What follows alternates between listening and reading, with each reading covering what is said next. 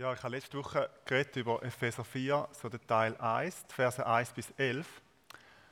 Da ist es darum gegangen, dass wir eifrig bemüht sein sollen, um die Einheit vom Geist durch die Fesseln vom Frieden zu bewahren. Und die, die da sind oder nachgeschaut haben, mögen sich erinnern, ich habe so eine Fessel mitgebracht und von Paulus geredet, der ein Gefangener war und wo die, die Fessel als ein Bild gebraucht hat, dass Gottes Frieden uns zusammenhält. Und dann haben wir uns überlegt, was die Konturen vom Lieb Christi sind. Wo geht denn der Lieb Christi durch? Was macht ihn aus? Und ich hatte davon geredet, dass die Konturen vom Lieb Christi ist ein Lieb und ein Geist, ein Glaube, eine Taufe, eine christliche Hoffnung, ein Gott und Vater, ein Herr von uns. Und nicht eine Partei, nicht eine Hautfarbe, nicht ein sprachlicher Akzent, nicht eine Meinung zu den Corona-Maßnahmen, nicht eine äh, finanzielle gleiche Situation. Und innerhalb vom Lieb Christi hat Gott jetzt jedem Einzelnen eine Gabe gegeben. Das ist Vers 7 gewesen. Und Vers 11 zählt dann fünf so Gaben auf. Das ist nicht ähm, eine abschließende Aufzählung, der fünffältige Dienst. Der bekommt Ergänzung durch andere Aufzählungen im Neuen Testament. Aber wir gehen heute ein bisschen diesen fünf auch entlang. Das gilt immer auch für alle anderen. Heute wenn wir darüber nachdenken, warum. Warum gibt Gott diesen Dienst in die Gemeinde? Warum braucht es prophetische Leute? Warum braucht es apostolische Leute? Warum braucht es Hirten? Warum braucht es Lehrer? Warum braucht es Evangelisten? Warum braucht es die ganze Fülle von all den anderen Diensten und Gaben und Gnadengaben, die im Neuen Testament erwähnt werden? Eine Antwort wäre, ja, ist ja klar. Irgendjemand muss ja machen. Irgendjemand muss ja Theologie studieren und sich in sogenannten vollzeitlichen Dienst hineingeben. Irgendjemand muss ja das Reich Gottes bauen. Irgendjemand muss ja sozusagen an vorderster Front stehen und wir anderen, wir stehen hinten dran und wir unterstützen die Person. Wir beten, wir finanzieren, wir wählen meinetwegen, was auch immer. Wir machen alles, um die Personen zu stärken an vorderster Front. Wenn du so denkst, möchte ich dir sagen, genau das Gegenteil von dem ist wahr. Was ist die Aufgabe von Leiterschaft? Was ist die Aufgabe von diesen, sagen wir, fünf Diensten und all diesen Diensten, die es gibt im Neuen Testament? Ich lese es euch vor, aus Vers 12. Sie haben die Aufgabe, diejenigen, die zu Gottes heiligem Volk gehören, für ihren Dienst auszurüsten, damit die Gemeinde, der Leib von Christus, aufgebaut wird. Leiterschaft ist nach Vers 12 folgendes. Ich zeige es euch. Kommen wir gerade wieder?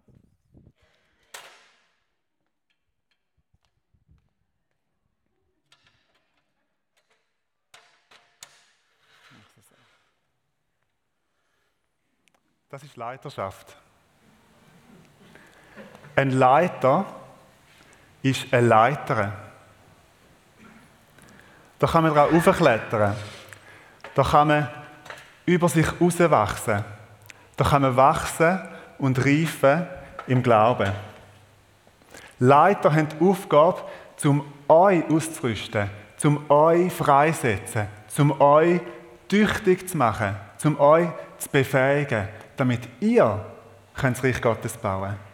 Die Aufgabe von einem Leiter besteht darin, nicht sozusagen auf dem Podest an vorderster Front zu stehen, sondern sich in andere zu investieren. Und dabei geht es nicht um eine starre Training, äh, alle, die da oben stehen, sind Leiter und alle unten sind Gemeindeglieder, sondern Vers 7 sagt ja, jeder hat so eine Gabe bekommen. Klar, die einen sind in ein Amt eingesetzt und andere nicht, aber es geht um ein gegenseitiges sich unterstützen, um ein gegenseitiges sich stärken, um gegenseitig ein Leiter sein. Also wer steht in der ersten Reihe? Wer erfüllt eigentlich den Missionsauftrag? Wer baut das Reich Gottes in dieser Welt?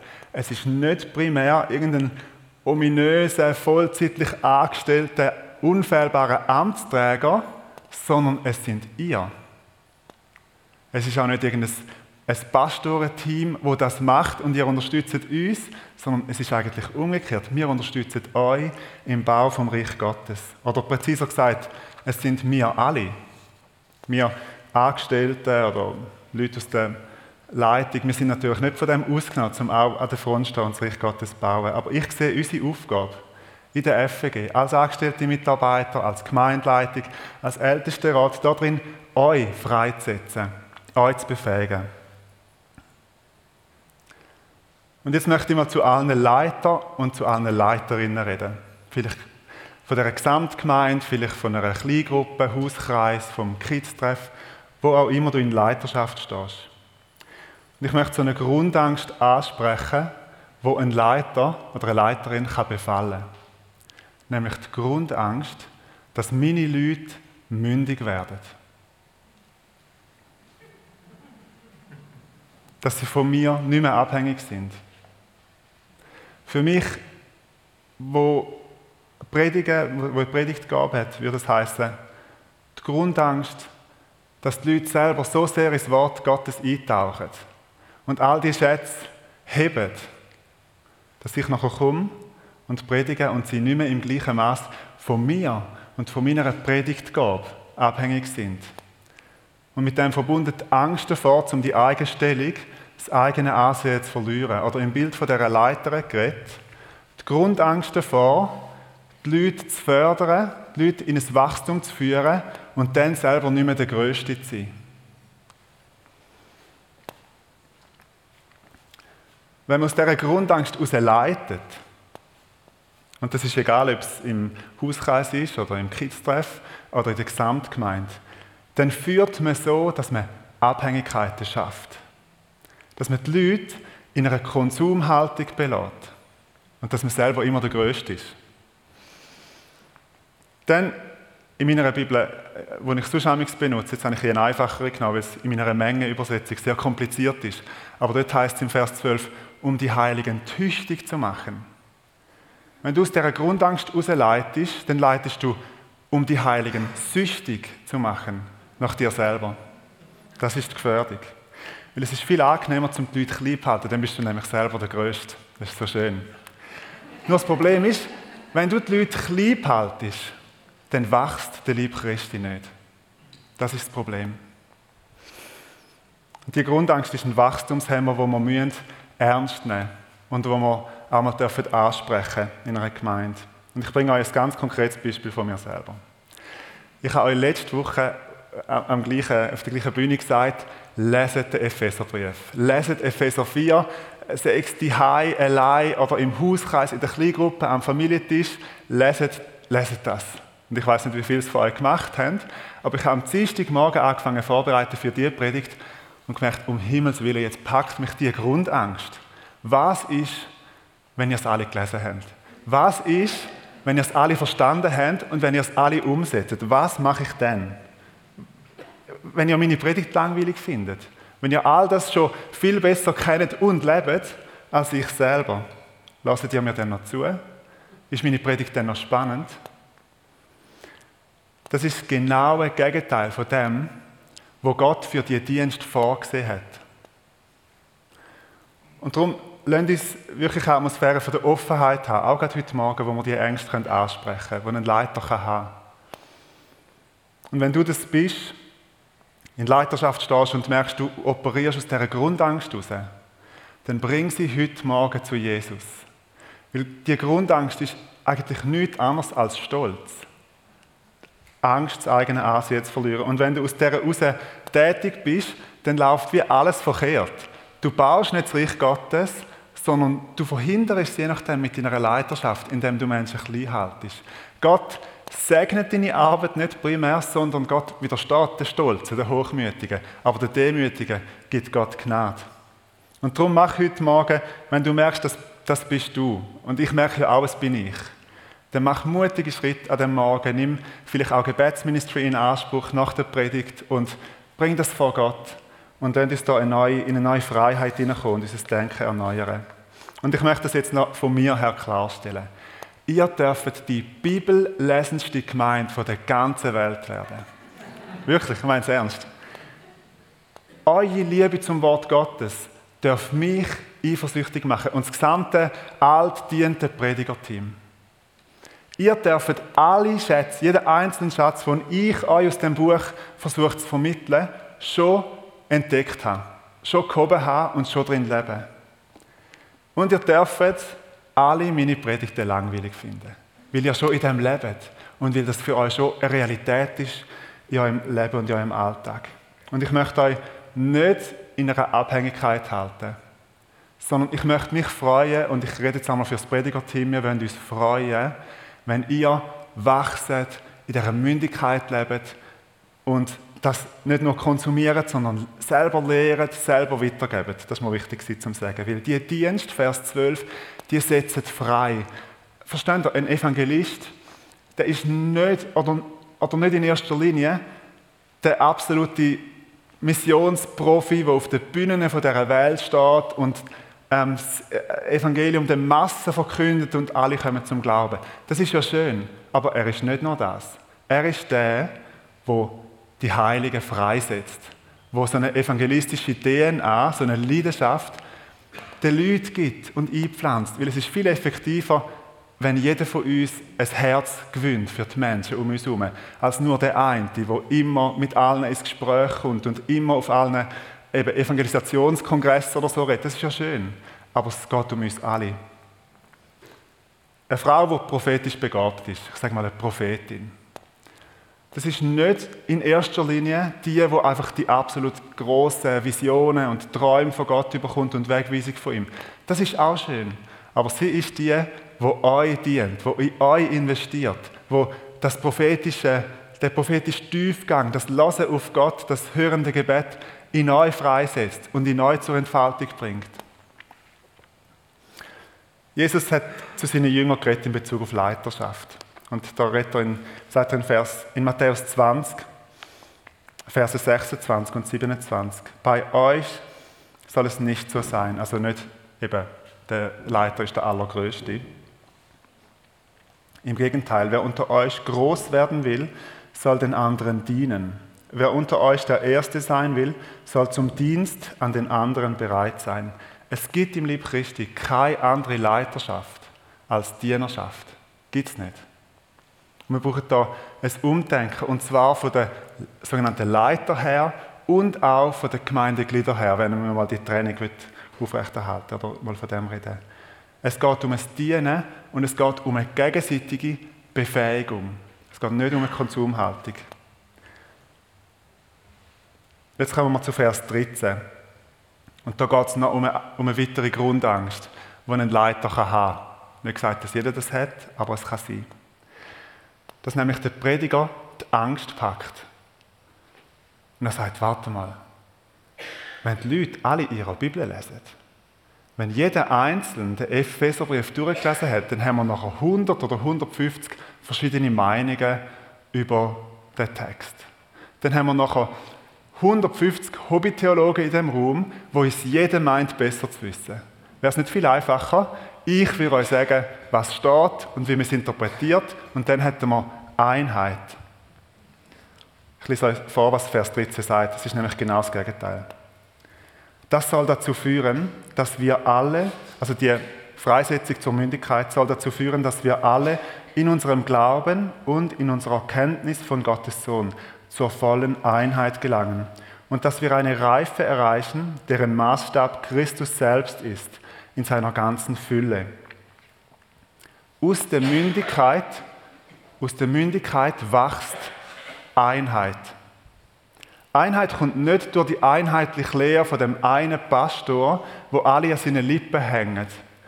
Einheit kommt nicht davon, dass die Gemeindeglieder in einer Unmündigkeit irgendwie gefangen sind und vertrauensvoll einfach alles glauben, was der Herr Prediger ihnen sagt. Einheit kommt aus der Mündigkeit, aus dem geistlichen Wachstum von jedem Einzelnen, aus der Reife. Und warum ist das so? Vers 13 sagt es uns, weil der Maßstab von unserer Mündigkeit, der Maßstab von der Reife, ist nicht die eigene Entfaltung. Ich wachse immer mehr zu meiner eigenen Meinung hin. Der Maßstab ist Jesus Christus. Also geistliches Wachstum führt nicht quasi zur Selbstverwirklichung. Es führt nicht dazu, ähm, dass wir in Erkenntnis einen riesen aufgeblähten Kopf haben, sondern es führt dazu, dass Christus, dass Jesus Christus in uns allen Gestalt annimmt und Gestalt gewinnt. Weil der, der Witz vom ganzen Abschnitt ist ja, dass es um den Lieb Christi geht. Dass wir immer mehr aussehen wie Jesus in dieser Welt. Also Jesus Christus, und um ihn geht es in dem Text an verschiedenen Orten. Jesus ist der Maßstab.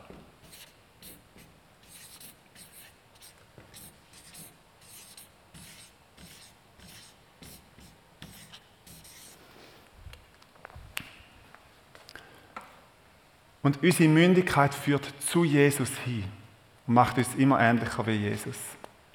Vers 14, wir gehen den Vers weiter. Denn wir sollen keine unmündigen Kinder mehr sein. Wir dürfen uns nicht mehr durch jede beliebige Lehre vom Kurs abbringen lassen, wie ein Schiff, das von Wind und Wellen hin und her geworfen wird, und dürfen nicht mehr auf die Täuschungsmanöver betrügerischer Menschen hereinfallen, die uns mit ihrem falschen Spiel in die Irre führen wollen. Also gerade in der Unmündigkeit liegt eine Gefahr. Wenn wir unmündig wären als Gemeinde, dann wären wir eine Gemeinde, die ständig von Wind und Wellen hin und her getrieben wird und immer vom Kurs abkommt und dann wieder justiert und dann wieder vom Kurs abkommt. Ein kleines Ruderboot, stellt euch das mal vor auf dem Ozean und es windet mal ein bisschen, wird viel stärker vom Sturm abgebracht wie so ein großes Frachtschiff, wo einfach seinen Weg geht und das Ziel klar vor Augen hat. Aber zum jetzt mal wieder über Leiterschaft reden und zum mal in dem Bild bleiben, es kommt nicht darauf an, wie groß und wie ausgebildet auf dem kleinen Ruderbötli der Kapitän ist. Das spielt schon ein bisschen eine Rolle. Aber das, was wirklich darauf ankommt, ist, wie groß das Schiff ist, wie ein gutes Schiff zusammenhebt. Auf das kommt es darauf an, auf die Mündigkeit von allen. Wir müssen Wind und Wellen in unserer heutigen Zeit nicht wegdiskutieren.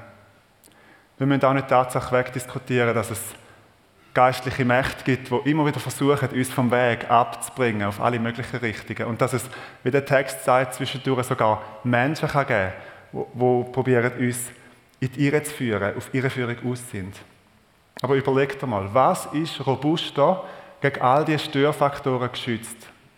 Eine Gemeinde, entweder eine Gemeinde, wo der Pastor über allem thront wo jedes Problem durch den Pastor gelöst wird, jedes seelsorgerliche Anliegen nur mit dem einen besprochen wird, jede Predigt nur von genau dem einen kommt. Und er selber niemand hat, wo er sich mit seinen Problemen kann an andere wenden und selber mal schwach sein, weil er das Image aufrechterhalten Zu ihm kannst du immer gehen. Er hat immer eine Lösung. Er ist immer stark. Eine unmündige Gemeinde mit einem dauernd überforderten Pastor, weil das ist eine Überforderung für eine Einzelperson, so ist es nicht gedacht, ist sehr leicht vom Weg abzubringen. Warum? Weil der Pastor die Schwachstelle ist im System. Griff den Pastor an und du hast die ganze Gemeinde im Sack. Und dann nimm auf der anderen Seite eine Gemeinde, wo jeder Einzelne in seine Gaben gewachsen ist. Heißt nicht, dass es keine Leiterschaft mehr gibt, aber jeder wie in das hineingewachsen ist, wo Gott ihm gegeben hat wo jeder Einzelne, Vers 3, eifrig bedacht ist, um die Einheit vom Geist dort Festle vom Frieden zu bewahren. Nimm mal so eine Gemeinde. Eine Gemeinde, wo jeder Einzelne parat ist, um seine Gaben, sein Leben in Dienst vom anderen zu stellen. Nicht in einer Konsumhaltung, sondern in einer, in einer Was kann ich geben Haltung. Und dann nimm eine Gemeinde, wo jeder Einzelne damit rechnet, dass die Haltung und das Stehen zu Jesus Christus auch die Nachteile mit sich bringen, auch die Leiden mit sich bringen und das ein Stück weit umarmt und sagt, ich rechne mit dem. Wie um alles in der Welt bringst du so eine Gemeinde vom Kurs ab? Wie soll das möglich sein, so eine Gemeinde vom Kurs abzubringen? Und das muss ich noch sagen, es geht nicht in erster Linie darum, dass wir so stark sind, sondern es geht darum, dass Gott selber uns stark macht. Hat mir so gefallen, der Vers, den Martin noch gelesen hat, wo es um den Wind und die Welle auch gegangen ist. Und wo es nachher heißt, aber stärker als der Wind, stärker als die Welle, ist Gott. Er macht uns stark. Vers 15 und 16. Stattdessen sollen wir in einem Geist der Liebe an der Wahrheit festhalten, damit wir im Glauben wachsen und in jeder Hinsicht mehr und mehr dem ähnlich werden, der das Haupt ist, Christus. Ihm verdankt der Leib sein gesamtes Wachstum. Mit Hilfe all der verschiedenen Gelenke ist er zusammengefügt, durch sie wird er zusammengehalten und gestützt. Mal bis da an.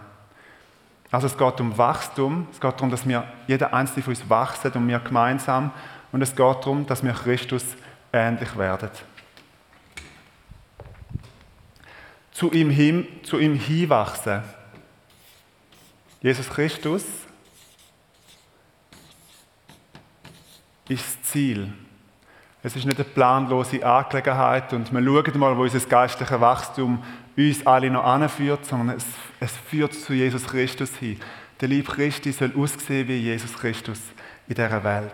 Und Jesus Christus ist das Haupt.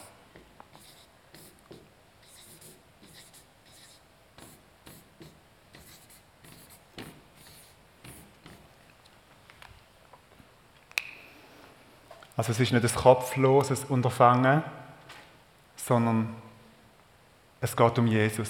Und er ist das Haupt und wir dürfen sein Lieb sein. Ich möchte euch einladen, auf das kann ich nicht mehr so vertieft eingehen, aber euch einfach mal zu überlegen, was heißt das, dass wir der Lieb Christi sind. Körperteil von seinem Lieb. Ich gebe euch das einfach mal mit, um darüber nachzudenken. Und was der Text auch sagt und was ich sehr schön finde, Jesus Christus schenkt das Wachstum. Das ist Vers 16.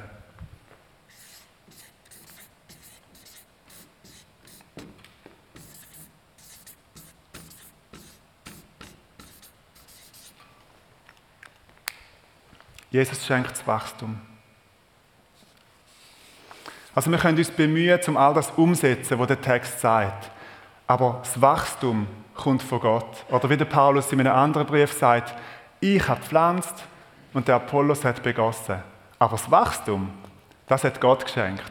Also es liegt nie in letzter Konsequenz an uns, wir wachsen selber, sondern Gott gibt sein Wachstum inne und wir dürfen überlegen, was hat er denn uns gegeben für Strategien, dass das darf wachsen, nämlich die Vielfalt der Gaben, die sich investiert in Lieb Christi, aber sind nie am Schluss wir selber. Also es geht um ihn. Er, Jesus Christus, ist der Maßstab. Er ist das Ziel und das Haupt. Und er schenkt das Wachstum. Also geistliches Wachstum ist nicht eine technische Angelegenheit. Ich sammle täglich irgendwie Heiligungsbonuspunkte und ich werde immer krasser und immer größer. Es ist eine Beziehungssache. Es geht um Jesus und es geht darum, in der Beziehung zu ihm zu wachsen, zusammen zu ihm hinwachsen, durch das Wachstum, wo er selber schenkt. Gut. Und jetzt kommt Vers 16b und damit schließt sich ein bisschen Klammer, wo in Vers 7 aufgemacht worden ist. Und jeder einzelne Körperteil leistet seinen Beitrag, entsprechend der ihm zugewiesenen Aufgabe. So wächst der Leib heran und wird durch die Liebe aufgebaut. Jetzt kommt der Einzelne wieder ins Spiel. Also du und du und auch du im Livestream oder wenn du es später lasst. Dein Beitrag spielt in dem Ganzen eine entscheidende Rolle. Jeder einzelne Beitrag. Du hilfst mit zum Aufbau, zum Wachstum vom Lieb.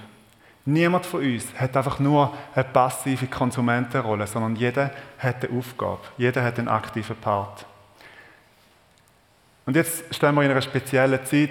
Der Martin hat es schon gesagt, es ist nicht ganz klar, wie unkompliziert, dass wir ab nächster Woche noch einen Gottesdienst feiern Wenn deine Leitfrage für die kommende Zeit ist, wie komme ich zu meinem Konsum? Wie komme ich möglichst unkompliziert zu Nahrung, dass andere mich füttern können, mir geben können was ich brauche? Dann haben wir sehr herausfordernde Zeiten vor uns.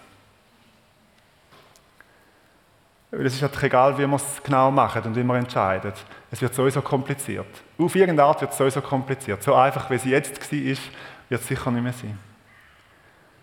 Und das gilt auch über den Gottesdienst und über die Situation raus. Wenn deine Leitfrage ist, wie komme ich zu einem möglichst angenehmen Konsum, dann wirst du in einer Gemeinde immer enttäuscht werden. Nehmen wir den Gottesdienst. Die Predigt ist zu lang, die Musik ist zu laut oder zu englisch oder zu leislich oder zu deutsch. Das Gebetsministry-Team hat vielleicht keine Zeit, weil sie schon alle ausgebucht sind. Das Begrüßungsteam ist unfreundlich weil sie mit dem falschen Bein aufgestanden sind. Der Techniker oder der Beamer, die machen irgendeinen Fehler, die falsche Folie oder es pfeift. Also du hast dauernd Grund, um irgendwie entrüstet zu sein, weil der Konsum nicht genug schön war, weil unsere Produktion nicht genug professionell war. Wir könnten dauernd gestresst sein wegen dem. Aber wenn deine Frage, wo du am Sonntagmorgen wie die Sonntagshemli anleihst, ist, wie kann ich meine Gabe einsetzen, um den Lieb Christi aufzubauen? Wie kann ich heute jemanden segnen? Wie kann, wie kann ich Wachstum schenken? Ich sage, das, das ist extrem schwierig, um dann enttäuscht aus einem Gottesdienst rauszukommen. Es ist fast unmöglich. Und ich möchte das über den Gottesdienst noch ausweiten. Mach es mal zu deiner Grundfrage. Wie kannst du deine Gabe, die Gott dir geschenkt hat, das wird nicht alles im Gottesdienst stattfinden, sondern viel auch sonst in deinem Umfeld. Wie kannst du das brauchen, die Gabe, um den Lieb Christi aufzubauen? Wo gibt es Menschen in deinem Umfeld? Vielleicht Verwandte, vielleicht Nachbarn, wer auch immer, wo du dich kannst jüngerschaftlich in sie investieren, deine Gabe ihnen weitergeben, ihnen Geschenk geben. Und du hast vielleicht kein fünf Jahre Theologiestudium hinter dir.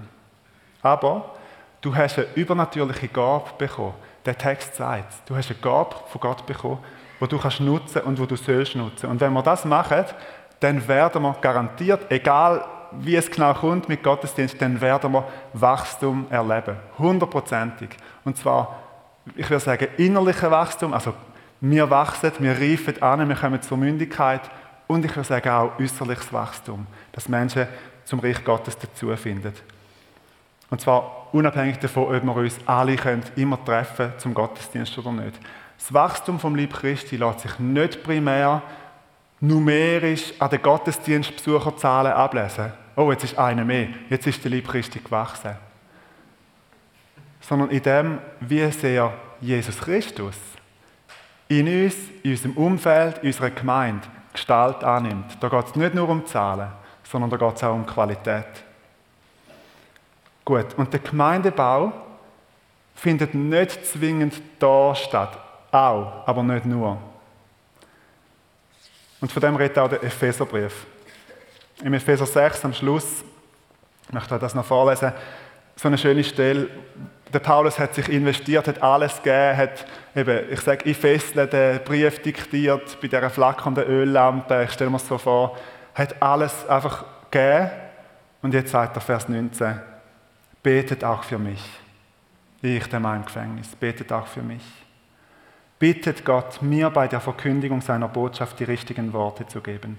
Dann kann ich das Geheimnis des Evangeliums unerschrocken bekannt machen. Ich bin ja als Gottes Gesandter für das Evangelium tätig und gerade deshalb bin ich zurzeit im Gefängnis. Betet, dass ich meinen Auftrag erfüllen und diese Botschaft frei und offen weitergeben kann. Der Paulus sitzt im Gefängnis nicht als ein verbitterter alter Mann, sondern er sagt, meine Mission hat mich ins Gefängnis geführt und jetzt betet für mich, dass ich die, das, was Gott mir als Auftrag gegeben hat, dass ich es da im Gefängnis kann machen kann, dass ich das frei kann reden, was Gott mir gegeben hat, gegenüber den Wärter und den Mitgefangenen und dem Richter und wem auch immer. Wenn der Paulus aus dem Gefängnis raus kann den Lieb Christi bauen, dann kannst es du auch aus dem mehr oder weniger komfortablen Umfeld raus. Und darum lade dir von Gott heute zeigen, wo er dich vielleicht neu einfach in seinen Dienst stellen Ich weiß, sind, viele von euch sind sehr engagiert. Es geht mir nicht darum, zum nochmal eine Schippe drauflegen und zu sagen, streng dich noch ein bisschen mehr an. Sondern wie einfach das Geschenk von Gott empfangen, das ihr vielleicht noch nicht empfangen habt. Wo will Gott mich einsetzen? Wo kann ich mich jüngerschaftlich investieren in andere? Gut, ich darf euch führen bitten und euch alle bitte ich zum Aufstehen fürs Gebet. Gibt nachher noch eine Lobpreiszeit natürlich, wir sind mit im Gottesdienst und trotzdem möchte ich euch jetzt schon wie segnen und aussenden für den Dienst im Alltag, wo Gott euch einstellt, allein und zusammen mit anderen. der Herr möge euch segnen, dass ihr eure Gaben noch in einer größeren Tiefe erkennt.